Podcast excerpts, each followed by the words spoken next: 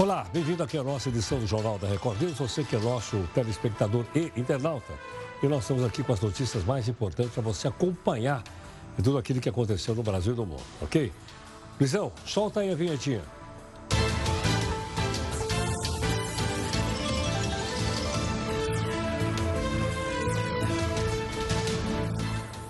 Pois é, nós vamos falar um pouquinho do nosso anti-herói aqui, que é o Faísca. E o Faísca está associado hoje a uma cidade do interior de São Paulo, está pertinho do Rio, por isso tem o um peixinho aqui, ó, que é a cidade de Rosana, no interior de São Paulo. Está bem-vindo a uma... Aqui está o Faísca. Mas o que, que aconteceu lá? É que o Faísca quer poder almoçar de graça. Como assim de graça? Não tem almoço grátis. Mas quem disse isso foi um guru chamado Peter Drucker. Mas aí o Faísca descobriu que tem sim almoço de graça. Aonde? O nosso anti-herói aqui do Jornal da Record descobriu que os vereadores dessa cidade aqui, ó, está de Rosana, no interior de São Paulo, eles recebiam de volta aquilo que eles gastavam com a comida. Por isso o pessoal está todo gordinho. A bancada do PGG, Partido dos Gatos Gatunos, está lambendo os beijos. Esses também vão ficar gordinho, o pessoal pagando lá a comida. E mais, todos vão querer se candidatar a vereador em Rosana no final do ano agora, ver que tem eleição. E garantir a mamata né? e ser os verdadeiros Barnabés dos bons contribuintes. Na sua opinião, você acha que os vereadores teriam o direito de comer com a grana da população? Não é só vereador, deputado estadual, federal, senador, é ou não é? Como é que é isso? Você opina, manda aqui no zap, que é o 11 São Paulo, 942 128 782. Dá uma olhada aqui no nosso portal do Grupo Record, que é o r7.com, dizendo o seguinte: a situação continua realmente bastante complicada em Minas Gerais, especialmente no, em Belo Horizonte. Chuvas deixam três mortos, dois mil sem casos, um desaparecido em Minas Gerais. Está aqui lá o R7 desenvolvendo essa notícia hoje. Mas nós temos também outras notícias importantes para você saber em que país você vive. Mourão diz que em time que está se ganhando não se mexe. É um apoio a Moro no Ministério da Segurança Pública. Um terremoto na Turquia deixa pelo menos 14 mortos. Ano novo chinês só na televisão. O vírus corona estragou a festa do ano do rato. Uma data para não ser comemorada. Um ano da tragédia Brumadinho e a Vale diz na propaganda que ela veicula que ela é boazinha e que ela não vai mais descuidar das barragens. A Vale vem prestar contas à sociedade pela tragédia de Brumadinho. O que a Vale está fazendo para eliminar barragens como a da Mina do Feijão? A Vale iniciou obras para eliminar todas as barragens iguais às de Brumadinho. Me engana que eu gosto. Vereadores de Rosana, no interior de São Paulo, vão ter que devolver a grana que recebiam para pagar o almoço dos Barnabés. Na sua opinião, você acha justo os políticos almoçarem com o dinheiro do povo? Mande sua opinião aqui para mim, manda no Zap Zap, que é o 11, São Paulo, 942-128-782. Vou repetir, 942-128-782. O governo americano quer brecar o turismo maternidade. Mas afinal, que, que negócio é esse de turismo maternidade? Que vantagem tem isso? Você vai ver. Você sabe como são escolhidos os ministros do Supremo Tribunal Federal? É que tem uma proposta para mudar a escolha dos capas pretas. Nosso entrevistado explica. Dá uma olhada aí na nossa imagem do dia. O motorista atropela esse homem de 91 anos. Mostra de novo. Olha, ele escapou da morte certa e se recupera em um hospital de Brasília. O nosso correspondente da Voz avalia as Atuação do Brasil no Encontro Mundial dos Ricaços. O aplicativo de relacionamento Tinder lança um botão de pânico. Você pode precisar e a gente vai mostrar. O sistema que fiscaliza a presença dos deputados na Câmara falha. E mais de duas mil faltas não são computadas. E se fosse o contrário, hein? Trump esta noite vai dormir sossegado. Por quê? Terminou nessa sexta o prazo para a oposição denunciá-lo e pedir a cassação do mandato dele.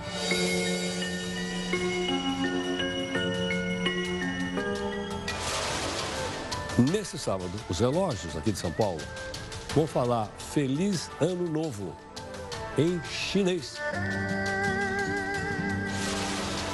Você que é nosso telespectador e internauta, participa conosco também nas redes sociais, faz comentários, críticas, sugestões, participa das lives. E também pode usar as redes sociais, se você quiser, para cobrar da gente busca de isenção e busca de interesse público.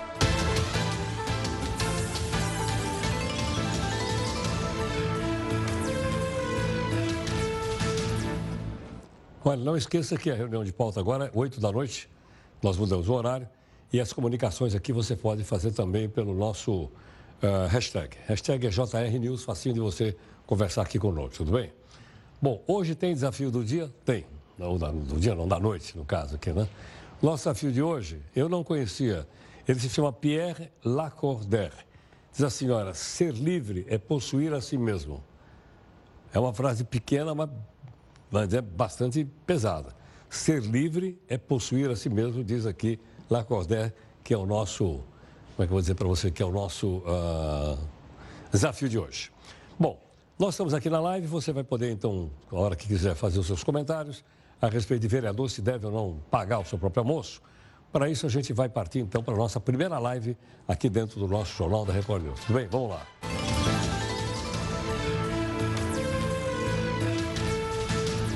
Olha, você tem acompanhado aqui na Record News que esse vírus chamado corona está se espalhando rapidamente agora ele chegou na Europa. Três primeiros casos de contaminação na Europa aconteceram na França. Já na China, a agência de notícias local divulgou um novo balanço de mortes pelo coronavírus. 39 mortos, 729 casos confirmados, 4.711 pessoas em observação. É verdade que a maior parte das pessoas que morreram são pessoas idosas ou pessoas que estavam mais frágeis. Outros conseguem enfrentar o vírus assim de uma maneira mais, não, os jovens principalmente, de uma maneira mais latente. Outra coisa, já que nós estamos falando da China. A China ordenou que todas as agências de turismo suspendam vendas de viagens domésticas e internacionais para a China. A decisão foi tomada para tentar conter a, propagação do coronavírus que eu acabei de citar agora. Ok, Irã? Então, essa é uma medida bastante dura, né? haja vista que o volume de chineses que, por exemplo, que, que estão no, no turismo internacional é muito grande e agora, então, teme-se que eles possam levar o vírus para outros lugares do mundo. O detalhe, já que nós estamos falando da Ásia, presidente Bolsonaro chegou à Índia nesta sexta-feira. A visita tem como objetivo aumentar investimentos indianos no Brasil e fortalecer relações comerciais entre os dois países. O primeiro-ministro da Índia se chama Modi. A ideia é apresentar aos indianos planos de privatizações que já vêm sendo divulgados por outros integrantes do governo. Além disso, Bolsonaro é convidado de honra para festejar o Dia da República da Índia, que é no domingo. A independência da Índia foi em 1947, mas a instalação da República da Índia, salvo engano, foi em 1950 e é comemorada no próximo domingo e ele é o convidado de honra lá do governo indiano.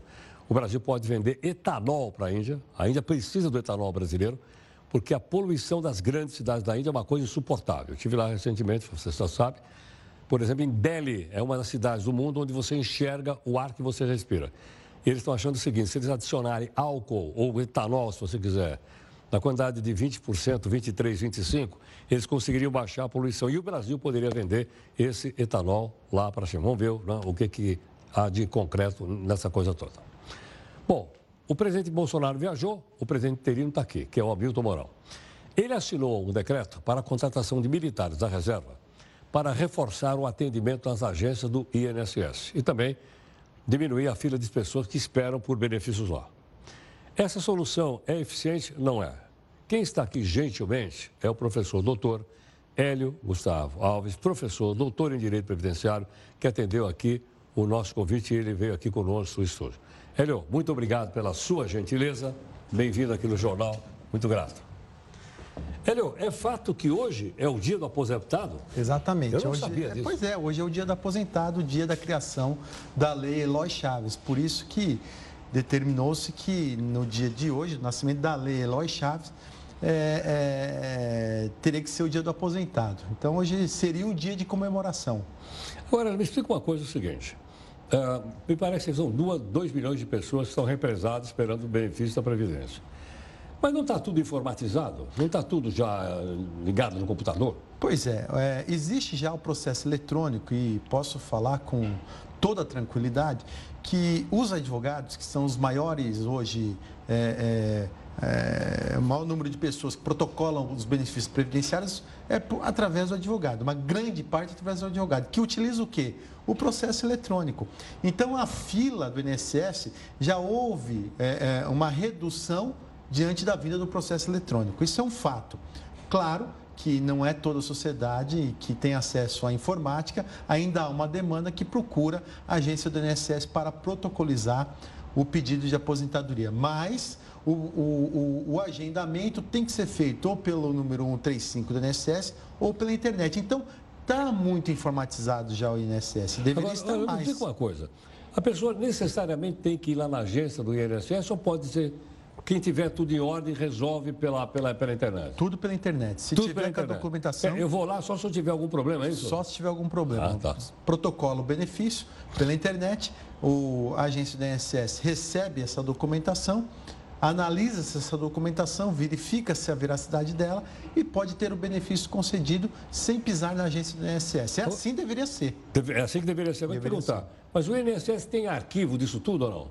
Ele tem arquivo de grande parte né, principalmente de, de, 1900, de, de 1975 para cá, ah. tem, um, tem um, um, grande estoque de informações. Por quê? Por causa do PIS-PASEP. Então, junto com a Caixa Econômica, consegue buscar o tempo de serviço desse, desse cidadão. Né? Então, tem bastante coisa informatizada sim, viu, Herói? Bom, agora, suponha o seguinte, o cidadão trabalhou um certo período numa empresa, aí depois a empresa fechou, Aí ele tem que fazer prova, né? Que trabalhou naquele Exatamente. período. É aí que a coisa pega ou não? Aí que a coisa pega, ou então nas perícias médicas, na análise da aposentadoria especial, que é uma análise mais criteriosa, onde tem que apresentar a, a comprovação da atividade insalubre.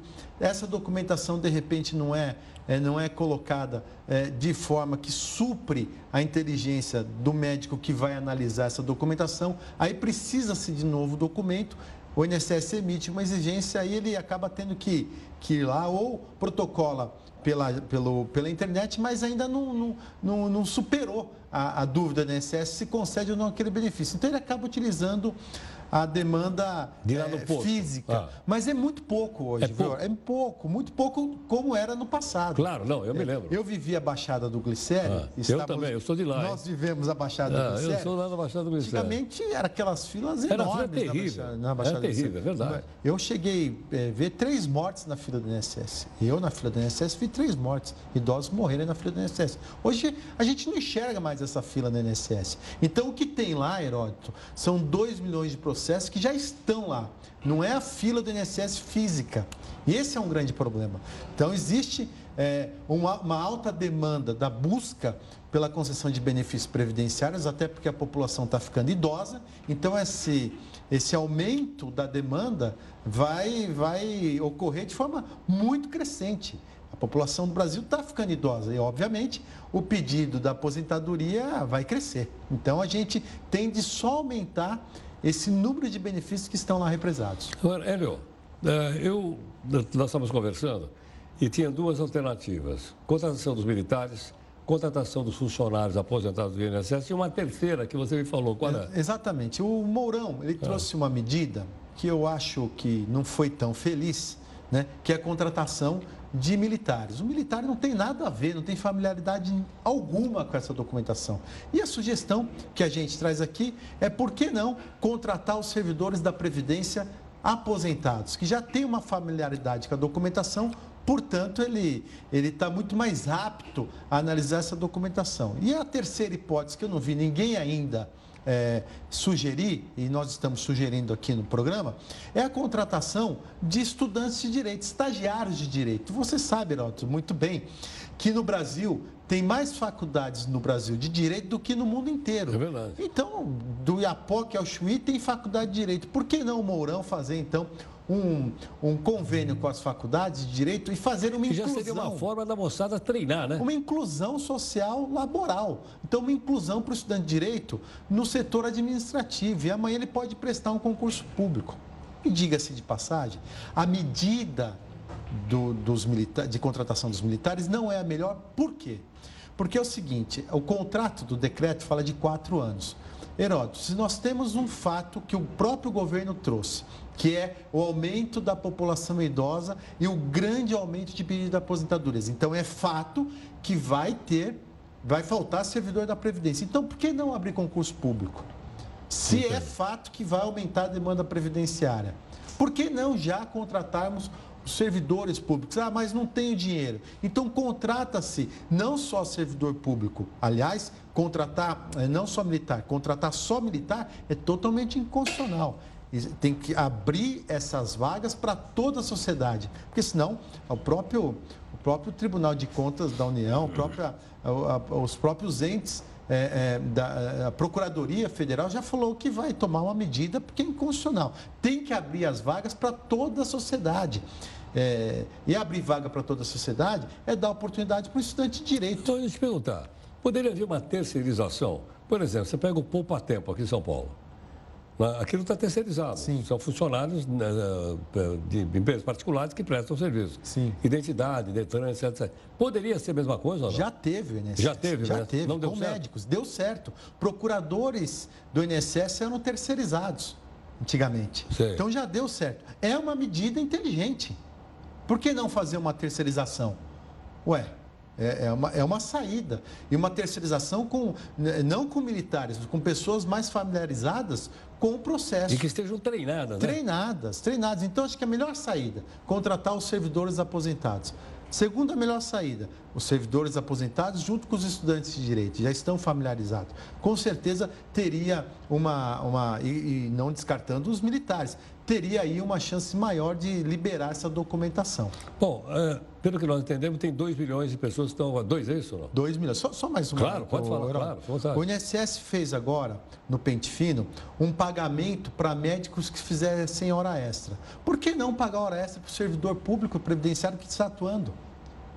É uma outra saída. Ora, claro. se paga hora extra para caçar benefícios previdenciários, para aqueles benefícios, pra, ó, existe bastante benefícios fraudados. Se há, paga hora extra para verificar esses indícios, por que não fazer hora extra para conceder benefícios?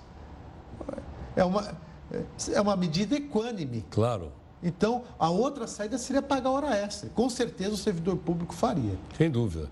Agora eu pergunto, 2 milhões era o país inteiro, né? 2 milhões do país inteiro. No universo dos aposentados é pouco ou não? É pouco. Quantos tem? Tem 25 milhões? Não, é, por aí. É pouco, viu? É pouco. Né? É, pouco. É Heroto, pouco. agora com a reforma previdenciária, ah. eu até acabei de lançar um livro agora. Você não e... trouxe o livro para mostrar aqui, Não né? trouxe, Heroto. Tá. Eu fiquei... Na semana eu vou mostrar aqui. Tá, eu acabei de lançar um livro e aponto isso lá no livro. Hoje, é, com esse aumento, com a reforma previdenciária, o número de pedidos de afastamento por doenças ocupacionais, porque agora ele só vai se aposentar por idade. Claro. Então, Mudou. ele vai ter que trabalhar até atingir a idade, ele vai ficar doente. Imagina um segurado que trabalha na aposentadoria insalubre, com 25 anos começa a trabalhar, ou com 20 anos, vai ter que trabalhar mais 25. Então, ele, com 50 ele teria o tempo de serviço. Vai se aposentar? Não. Vai ter que esperar a idade mínima de 57, ou depende da idade. Ele não vai, vai ficar doente. Então, esse aumento do benefício por incapacidade vai acontecer. O número de aumento de aposentadorias ocorrerá. Meu Deus, será que a contratação de militares é uma medida que vai solucionar o problema? Não. Óbvio que não. Os, é, e, e, só pode ficar quatro anos. E esse militar que cumpre, o decreto diz, que cumpre os quatro anos, não pode ficar por mais tempo. Meu Deus, depois que ele já está preparado, não pode continuar. Vai é. recontratar uma nova. E o retrabalho disso de um trabalho mal feito por pessoas que não estão aptas. Os militares têm uma expertise lá na, nas armas. Agora, no processo legislativo, será que é um trabalho de boa qualidade? Não desmerecendo os militares, pelo claro, amor de Deus. Claro. Eu só estou colocando que o servidor público aposentado é muito mais familiar com o processo previdenciário do que o militar. Isso é sem dúvidas. Então, recontrata esse servidor público aposentado. Seria a melhor medida para desrepresar os processos que estão lá, o Heródoto. Não acho que foi uma medida tão eficaz. Obrigado. Hélio. Muito obrigado. Prazer conhecê-lo. Muito grato. Viu? Prazer foi meu. Obrigado. Muito obrigado.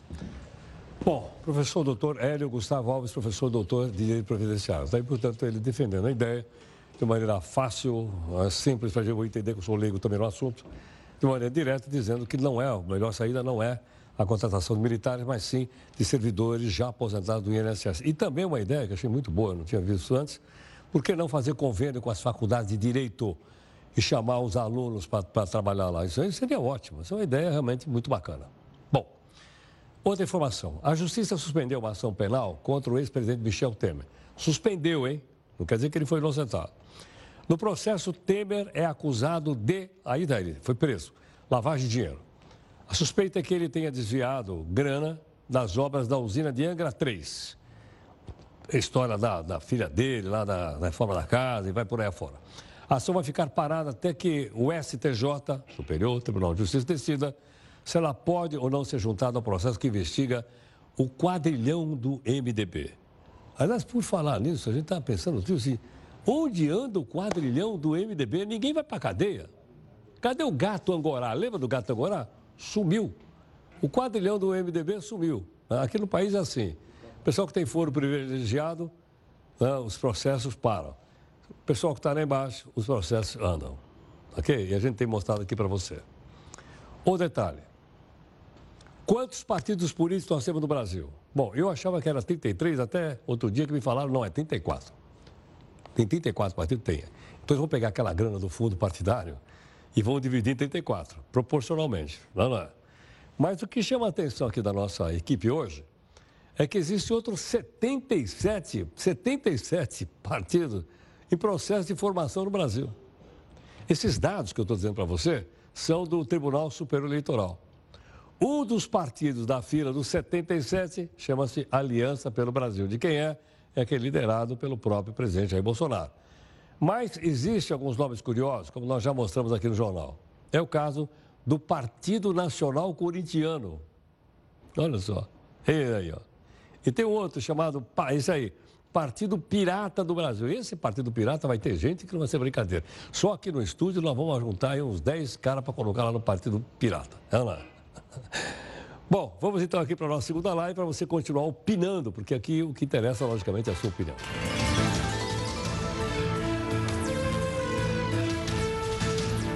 Olha, a Justiça Federal aqui de São Paulo suspendeu provisoriamente a divulgação do processo de seleção do SISU, que é aquele sistema de seleção unificada. Está previsto para a próxima segunda-feira. A Justiça determinou ainda que o governo comprove que as provas do Enem, identificadas como falhas, foram revisadas pedido foi feito pela Defensoria Pública da União. Vamos ver o que, que vai dar isso e vamos ver o que, que o ministro da Educação tem a dizer a respeito. Como nós mostramos para você logo na abertura do jornal, o estado de Minas Gerais continua sofrendo com temporais que atingem várias cidades. Né? Inclusive, está acontecendo uma chuva nesse momento. Nessa sexta, a situação foi mais grave na cidade de Ibirité. Mãe e filhos morreram soterrados quando um barraco cedeu. A pessoa ainda está desaparecida nas águas. De acordo com a Defesa de Minas Gerais, até agora são 16 cidades do estado foram impactadas pela chuva. Quase duas mil pessoas estão desalojadas no estado de Minas Gerais, como você está vendo aí, chuva forte ainda em várias regiões de Minas Gerais. Um terremoto atingiu a Turquia e deixou pelo menos 14 pessoas mortas. O tremor derrubou prédios, derrubou casas no sudeste do país. E o governo da Turquia acredita que pode ter vítimas também nos escombros. Então está aí, portanto, mais uma situação internacional. A situação da Bolívia continua progredindo. O governo interino da Bolívia, o Evo Chaves, renunciou, como você sabe, anunciou agora que está suspendendo as relações diplomáticas com Cuba. É que, recentemente, o ministro das Relações Exteriores de Cuba chamou a presidente interina, Janine Agnès de golpista autoproclamada pelo Twitter e o governo da Bolívia não gostou disso não. O anúncio foi feito nesta sexta pelo ministro do governo. Então, são suspensas relações diplomáticas entre, de um lado, né, de um lado a, a Bolívia, do outro lado Cuba. Bom, durante toda essa semana, em tudo quanto é lugar, você viu informações a respeito do Fórum Internacional que está acontecendo em Davos, na Suíça. O ministro Paulo Guedes esteve lá, a gente mostrou aqui várias vezes. O Trump esteve lá, a gente mostrou aqui também. A Greta Thunberg, aquela menininha lá que está liderando o movimento uh, contra o aquecimento global, também esteve lá. Enfim, um monte de gente importante. E uh, o governador aqui de São Paulo, João Dória, também uh, está lá, esteve e está lá.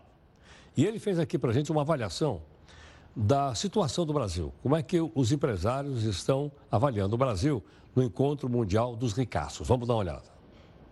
Olá, Heródoto, tá aqui de Zurique, eh, logo após o término do Fórum Econômico Mundial em Davos, eh, uma análise, ainda que breve, da percepção dos investidores internacionais em relação ao Brasil e a São Paulo.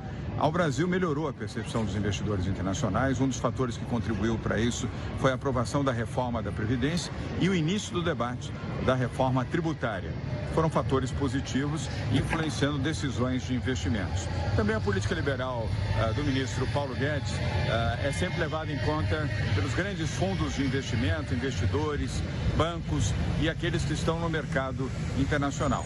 Ao lado disso, há sempre muita polêmica em relação a algumas iniciativas, palavras, entrevistas do presidente Jair Bolsonaro. Mas do ponto de vista econômico, uh, há uma atmosfera melhor em relação ao Brasil do que no passado. Mas aqui na Europa tem sempre o ponto da questão ambiental.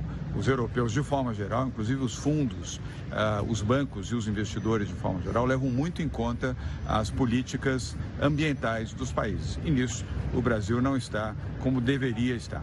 No caso de São Paulo, boa percepção, aliás, ótima percepção. São Paulo uh, está ambientalmente correta, tem políticas claras. E do ponto de vista econômico, o crescimento de São Paulo, todos sabem, foi de 2,6% no ano passado. Com isso, nos permitiu uh, performar bem aqui uh, em Davos e assegurar mais 17,2 bilhões de reais de novos investimentos em São Paulo ao longo dos próximos três anos. Bom, aí está o governador de São Paulo uh, fazendo um comentário aqui a nosso pedido. O governo está querendo acabar com os chamados juizados especiais que ficam dentro dos aeroportos brasileiros. Né? E aí surgiu aqui uma conversa na nossa reunião de pauta, mas afinal de contas, para que, que servem os juizados? Uh, qual é a prestação de serviço que fazem? O doutor Victor Cherry, advogado especialista em processo civil e direito do consumidor, gentilmente nos atende e ele está aqui para participar do jornal. Vitor, Obrigado pela sua gentileza, pela participação aqui no Jornal da Record News. Boa noite, Heródoto. Eu que agradeço a oportunidade de compartilhar com vocês e esclarecer a população sobre esse tema. Ok. Vitor, primeira coisa, o que é um juizado especial? Né? Que tipo de serviço ele presta dentro do aeroporto brasileiro? Perfeito. O juizado especial instalado dentro do aeroporto, ele tem sobretudo a função de evitar que as contendas é, derivadas, ou seja, as ações e problemas derivados é, de é, trânsitos aeroportuários, como overbooking, atrasos, desvio de bagagens, falta de informações claras, virem grandes contendas, virem grandes processos. Então, esses juizados foram instalados em 2007, logo depois do caos aéreo, que acabou derivando vários desses problemas. É, e com isso, a, a justiça tentou triar é, para que esses problemas não gerassem grandes contendas. E aí, ele, esse juizado nada mais faz do que propor uma conciliação, uma composição entre as partes, entre a companhia aérea envolvida sobre aquele determinado tema. E, em não se chegando a um consenso, isso é direcionado, é encaminhado para a competência do juizado especial do foro é, de domicílio do autor, é, para que então aquilo tramite lá com um processo mais robusto e aí sendo encaminhado para uma audiência de instrução e julgamento, com uma dilação de provas e algo mais consistente. Agora, Vitor, vale a pena manter ou vale a pena fechar? Vale a pena manter, ó, porque isso foi uma conquista do, do consumidor, né? Então é, é, é menos oneroso é, não é, manter do que extinguir. Pelo seguinte, é, ele justamente cumpre a função de evitar que a judicialização e os litígios é, extrapolem cada vez mais a esfera daquele âmbito ali e virem discussões mais, é, é, mais complexas. Então, vale a pena manter, é, em que pese algumas argumentações do, do próprio governo de que esse tipo de juizado nesse âmbito corrobore para uma é, é, comercialização de demandas, né? Então, existem relatos de pessoas que são abordadas por advogados, por empresas ou por terceiros, é, oferecendo esse tipo de demanda, ou seja, incentivando o litígio. O que é absolutamente abominável. Mas, assim, não me parece razoável que a resolução disso seja a extinção de um meio eficaz de resolução de conflitos para a população. Agora, Vitor, suponha a seguinte situação: a pessoa desembarcou e a mala não chegou. É caso dele ir lá no, no juizado? Não, não. Eu acho que as pessoas, sobretudo, têm que ter é, é, bom senso de não cavar pênaltis, né? É, isso é uma situação extremamente desagradável e já aconteceu com todos nós, certamente. É, só que o primeiro impacto disso e, e a orientação é para que primeiro se procure a, a, a, companhia aérea, que muitas das vezes tem um mecanismo e pessoas instruídas a tentar resolver essa situação. E não sendo eficaz, existe ainda um, ferramentas do consumidor.gov, do próprio PROCON, até que isso chegue efetivamente a uma situação de ter que se procurar o juizado, seja dentro do aeroporto ou seja fora. Sim. Então, não é ir diretamente no juizado? Não, não, não. Acho que sempre deve se buscar uma composição com a própria empresa, que certamente vai ter mecanismos para isso. Agora, esse processo, é, eu imagino que ainda é no âmbito administrativo, estou enganado? Ele é no âmbito administrativo, mas ele tem o amparo do, do, do juízo, até porque ele tem, tem um juiz que é titular daquele juizado especial, que tem uma equipe de, de conciliadores, mas aí não é algo ainda judicializado, apesar de ser tramitado sob a égide do Tribunal de Justiça. Então, então para eu acompanhar o processo, ou para eu atuar no processo, eu vou ter que voltar lá no aeroporto? Não pelo seguinte, é, é, isso tem uma resolução imediata, essa aqui é a vantagem. Então, assim, é, é, é, na hora se propõe uma composição. Não sendo eficaz, não sendo efetivo esse primeiro momento de, de composição, isso aí sim é encaminhado para o foro do domicílio do autor e que passará a tramitar por lá. E aí isso vai evoluir com outras audiências, e aí para isso ele não vai precisar comparecer outras vezes ao aeroporto. Ele vai sair de lá já com o número dessa tramitação, com o número desse processo, que hoje, com todo o sistema informatizado, pode ser acompanhado de modo eletrônico. E aí ele vai, então, se evoluir para outras audiências, aquilo vai ser dentro do foro de competência ali da, da, do domicílio dele. Então, ele não vai ter esse problema de ter que ficar retornando ao aeroporto. Mas, então, ah, o, o juiz pode decidir imediatamente ou seja, aconteceu lá o atraso. O passageiro vai lá, ele manda chamar a companhia aérea, a companhia aérea tem que vir? Exato. Tem, necessariamente tem um representante de cada companhia aérea que é designado para esse papel, para essa função naquele momento. Então é por isso que é o meu raciocínio de que vale a pena manter, porque eu acho que isso corrobora muito mais para uma triagem, né, para que se evite que o conflito fique maior, do que necessariamente para judicializar o conflito. Porque se não se chega a uma composição imediata ali, isso necessariamente já é encaminhado para um procedimento de judicialização mais complexo, como eu disse, no foro de competência do domicílio do, do autor.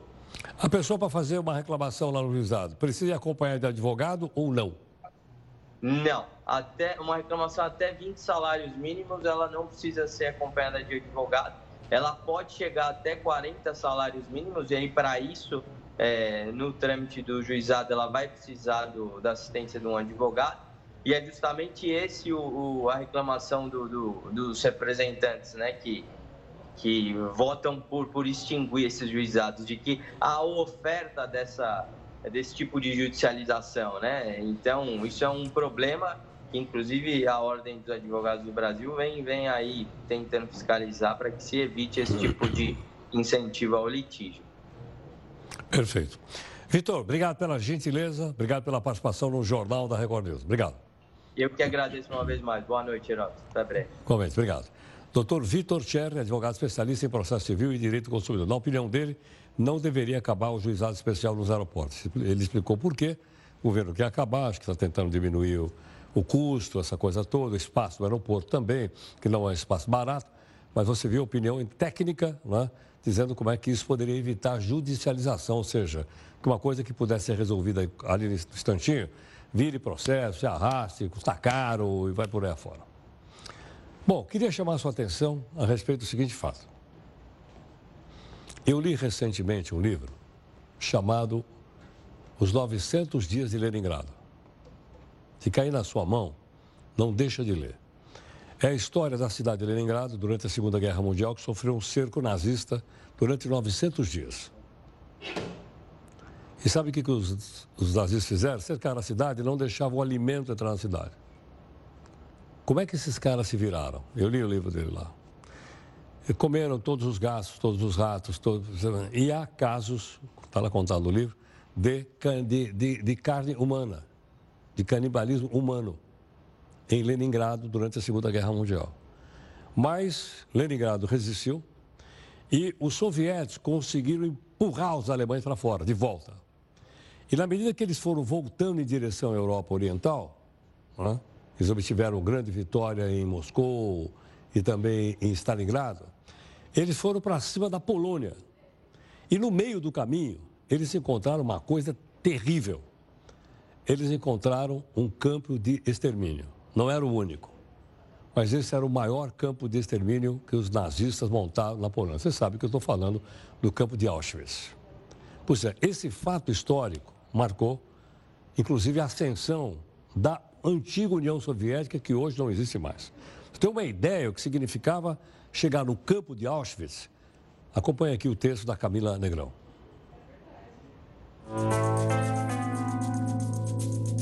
Em 27 de janeiro de 1945, soldados do exército da União Soviética liberaram o campo de concentração de Auschwitz na Polônia. Lá, milhões de pessoas, principalmente judeus, foram exterminadas. Auschwitz é um símbolo do Holocausto, o assassinato em massa da população judaica. Mais de 6 milhões de judeus foram mortos pelos nazistas. Ao chegarem no campo, as tropas entraram em contato com o horror que acontecia ali.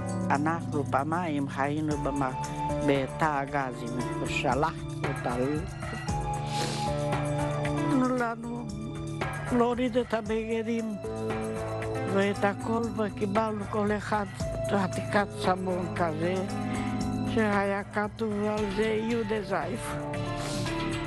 אני לא, לא לקחתי שום דבר, שמתי אותו שם על הבגדים, ואני אמרתי על האחרות שזה כתוב שם שיהודה זייף. אז הוא אומר, מאיפה אני יודעת? זה כתוב, הנה בגרמנית כתוב, יהודה זייף. ולא היה ציקלון. לשים שאפשר להוריד את הגז להרוג. והביאו אותנו בחזרה. לאכול בחוץ, מסירים אותנו בלילה בשתיים, ככה קר, בלי בגדים, בלי שום דבר, ככה, ערומים. ככה, הם לא נתנו אוכל. אלפים בבוקר עד כמה מלא, מלא ברצפה מתו. O Holocausto acabou, mas o povo judeu continuou sofrendo. Milhões de pessoas viraram refugiadas e os judeus perderam tudo ou quase tudo, incluindo bens e familiares. Depois de deixarem os campos, eles simplesmente não tinham para onde ir. Muitos ficaram em campos de refugiados por anos a situação só mudou em 1948, quando Israel conquistou a independência. Sobreviventes do Holocausto começaram a migrar para o novo Estado de Israel, onde o fato de serem judeus seria um motivo de tranquilidade, não de medo. Os soviéticos, ao libertarem a Polônia das garras dos nazistas, pavimentaram o caminho rumo à tomada de Berlim. Três meses depois da libertação de Auschwitz, os batalhões da União Soviética chegaram à capital do Terceiro Reich e tomaram a cidade. Hitler e alguns líderes nazistas se suicidaram. A Alemanha nazista se rendeu aos aliados e a Segunda Guerra chegou ao fim. Roosevelt, Churchill e Stalin se reuniram na Conferência de Potsdam. Eles estabeleceram a divisão do território alemão em quatro zonas de ocupação.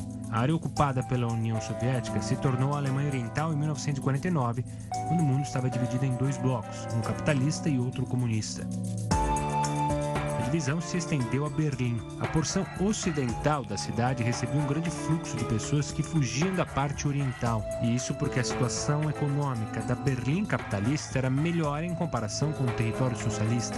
Além disso, os moradores da Berlim Oriental denunciavam a censura e a falta de liberdade imposta pelos soviéticos. Para acabar com esse êxodo da população, a União Soviética construiu um muro na divisão entre as porções oriental e ocidental. O Muro de Berlim foi o mais importante símbolo da Guerra Fria. O conflito entre as ideologias dos Estados Unidos e da União Soviética durou 44 anos. A separação da Alemanha só foi terminar na década de 80. A crise econômica enfrentada pelos socialistas fez com que as fronteiras fossem abertas. Eis que, em novembro de 1989, milhares de pessoas se juntaram para derrubar o Muro de Berlim. No ano seguinte, o país se reunificou. Para muitos historiadores, a queda do muro marcou o fim do socialismo no mundo. Já a libertação dos campos de extermínio marcou o fim do Holocausto, mas apenas o começo da luta para que atrocidades como as cometidas pelos nazistas nunca mais aconteçam. Tremenda situação, hein? Bom, 75 anos que isso acabou. Vamos aqui para a nossa terceira live.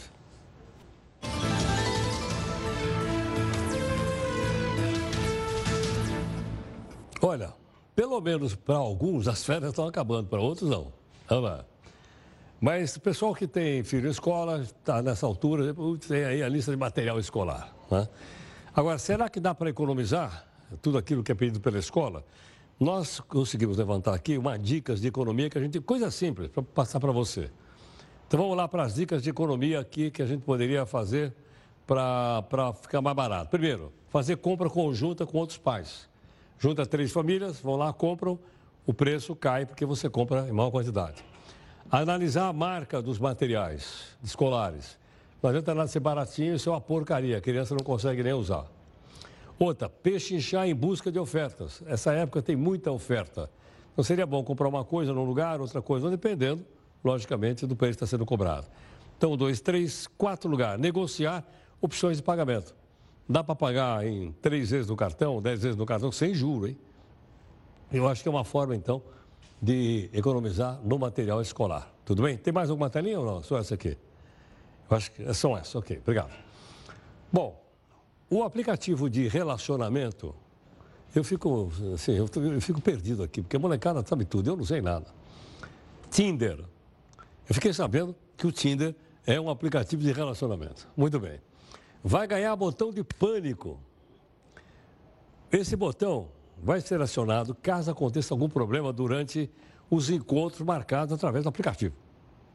A novidade faz parte de um pacote de recursos de segurança pública que inclui um verificador de fotos e perfis para evitar aqueles fakes e outras ferramentas também.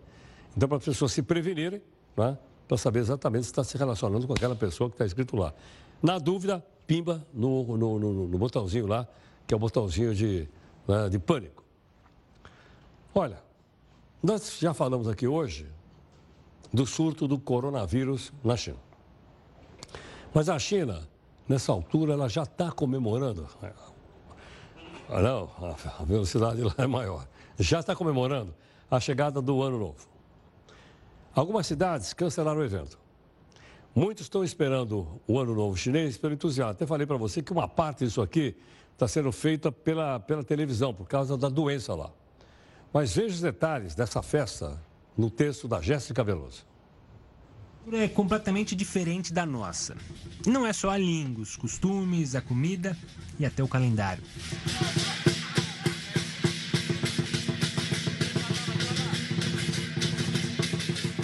Já estamos chegando ao fim de janeiro de 2020, mas lá na China a população espera pela chegada de um novo ano que vai começar neste sábado. O calendário leva em consideração as fases da Lua e a posição do Sol. Então, os chineses comemoram o Ano Novo normalmente no final de janeiro ou começo de fevereiro. Ele também é conhecido como Festival da Primavera e se parece bastante com o nosso Natal. Isso porque as pessoas costumam se reunir com a família. Os chineses que saíram de casa para buscar trabalho na costa leste do país, onde estão as maiores oportunidades, voltam para casa. É aí que acontece a maior movimentação terrestre do planeta. É muita gente se deslocando para tentar chegar à cidade natal. Imagina só uma população com 1 bilhão e 300 milhões de pessoas tentando chegar em casa. Muitas vezes faltam passagens de avião e bilhetes de ônibus. No Brasil, as pessoas costumam dar presentes de Natal. E no Ano Novo Chinês não é diferente. Por lá, eles têm o hábito de presentear os familiares com os honbaos, envelopes vermelhos. Dentro deles, há dinheiro.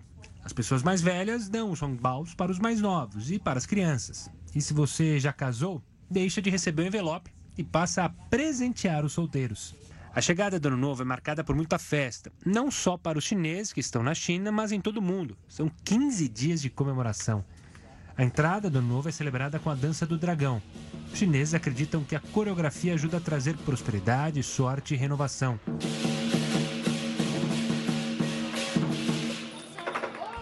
E eles também têm a tradição de soltar fogos. No calendário lunar, cada ano recebe o nome de um dos 12 animais do horóscopo chinês, que tem um papel importante na cultura do país. Este é o ano do rato, o primeiro signo do calendário lunar. Portanto, representa o início de um novo ciclo. Para os chineses, se trata de um ano de mudanças, do reinício de fases, tanto no pessoal quanto no profissional. O ano do rato é um período de muita abundância, riqueza, oportunidade e bons projetos.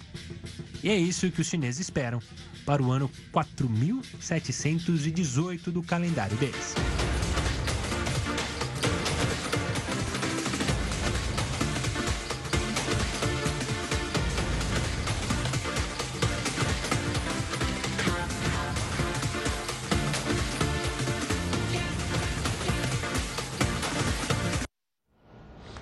Estão com o calendário 4.718. Vários povos têm calendários diferentes do nosso. Né? Você pegar o calendário judaico, por exemplo, está 5 mil e alguma coisa. Se pegar o calendário islâmico, está 1.300 e alguma coisa. Né? Porque são vários calendários que existem no mundo. O nosso é considerado aí o, o calendário ocidental. Todo mundo mais, você viu aí a civilização chinesa, essa riqueza que você está vendo por aqui. Bom, muito obrigado aqui em nome da nossa equipe de técnicos jornalistas. Né? Você continua conosco na live aqui, Facebook, Twitter, está agora, vai ter live agora. Nosso encerramento, homenagem a 466 anos da cidade de São Paulo. Vale lembrar amanhã também que esse aniversário vai ser comemorado com mais de 300 atividades espalhadas em São Paulo. Mas nós temos então aqui algumas imagens antigas da cidade. Vamos ver? Alguma coisa acontece no meu coração. Que só quando cruza Ipiranga e a Avenida São João. É que quando eu cheguei por aqui eu nada entendi. Da dura poesia concreta de tuas esquinas, da deselegância discreta de tuas meninas